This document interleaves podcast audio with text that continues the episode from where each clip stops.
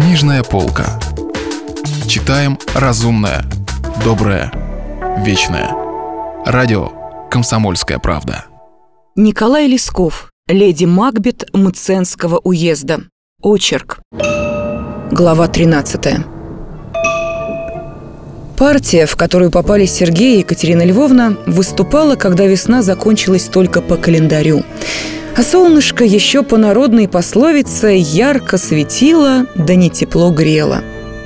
Ребенка Катерины Львовны отдали на воспитание старушке, сестре Бориса Тимофеевича, так как, считаясь законным сыном убитого мужа преступницы, младенец оставался единственным наследником всего теперь измайловского состояния.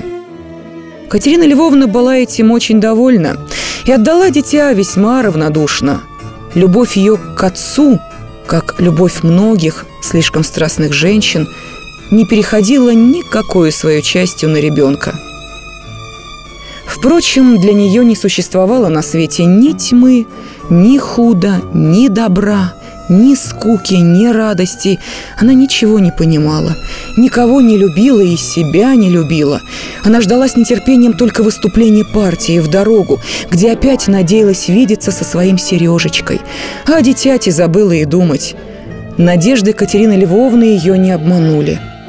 Тяжело окованный цепями, клейменный Сергей вышел в одной с нею кучке за острожные ворота – Ко всякому отвратительному положению человек по возможности привыкает. И в каждом положении он сохраняет по возможности способность преследовать свои скудные радости. Но Катерине Львовне не к чему было и приспосабливаться. Она видит опять Сергея, а с ним ей и каторжный путь цветет счастьем. Мало вынесла с собой Катерина Львовна в пестрединном мешке ценных вещей – и еще того меньше наличных денег. Но и это все, еще далеко не доходя до Нижнего, раздала она этапным ундерам за возможность идти с Сергеем рядышком дорогой и постоять с ним, обнявшись часок темной ночью в холодном закоулочке узенького этапного коридора.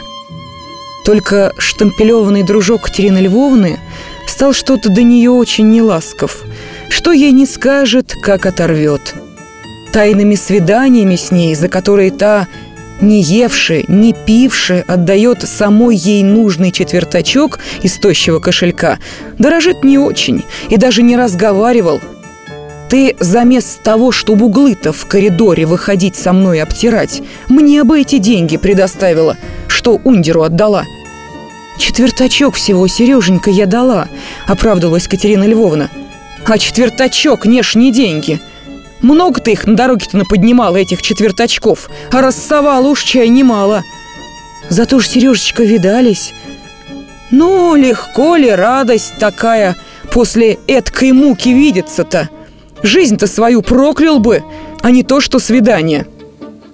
А мне, Сереж, все равно. Лишь бы тебя видеть. Ай, глупости все это, отвечал Сергей. Катерина Львовна иной раз до крови губы кусала при таких ответах-то, а иной раз и на ее неплаксивых глазах слезы злобы и досады навертывались в темноте ночных свиданий, но все она терпела, все молчала и сама себя хотела обманывать. Таким образом, в этих новых друг к другу отношениях дошли они до Нижнего Новгорода – Здесь партия их соединилась с партией, следовавшую Сибирь с Московского тракта. В этой большой партии, в числе множества всякого народа в женском отделении, были два очень интересные лица. Одна – солдатка Фиона из Ярославля. Такая чудесная, роскошная женщина невысокого роста, с густою черную косою и томными карими глазами, как таинственный фатой, завешенными густыми ресницами – а другая – семнадцатилетняя востролиценькая блондиночка с нежно-розовой кожей, крошечным ротиком, ямочками на свежих щечках и золотисто-русыми кудрями, капризно выбегавшими на лоб из-под арестанской пестрединной повязки.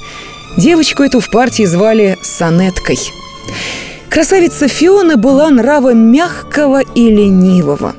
Своей партии ее все знали, и никто из мужчин особенно не радовался, достигая у нее успеха. И никто не огорчался, видя, как она тем же самым успехом дарила другого искателя – Тетка Фиона у нас баба добреющая. Никому от нее обиды нет, говорили шутя арестанты в один голос. Но сонетка была совсем другом роде. Об этой говорили. В июн около рук вьется, а в руки не дается. Сонетка имела вкус. Блюла выбор, и даже, может быть, очень строгий выбор – она хотела, чтобы страсть приносили ей не в виде сыроежки, а под пикантную пряную приправою, страданиями и жертвами. А Фиона была русская простота, которой даже лень сказать кому-нибудь «прочь поди», и которая знает только одно, что она баба. Такие женщины очень высоко ценятся в разбойничьих шайках, арестантских партиях и петербургских социально-демократических коммунах. Появление этих двух женщин в одной соединенной партии с Сергеем и Екатериной Львовной имело для последней трагическое значение.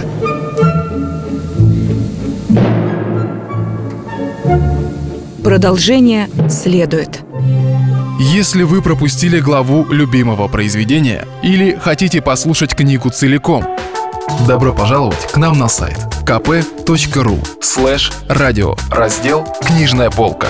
Книжная полка. Читаем разумное, доброе, вечное.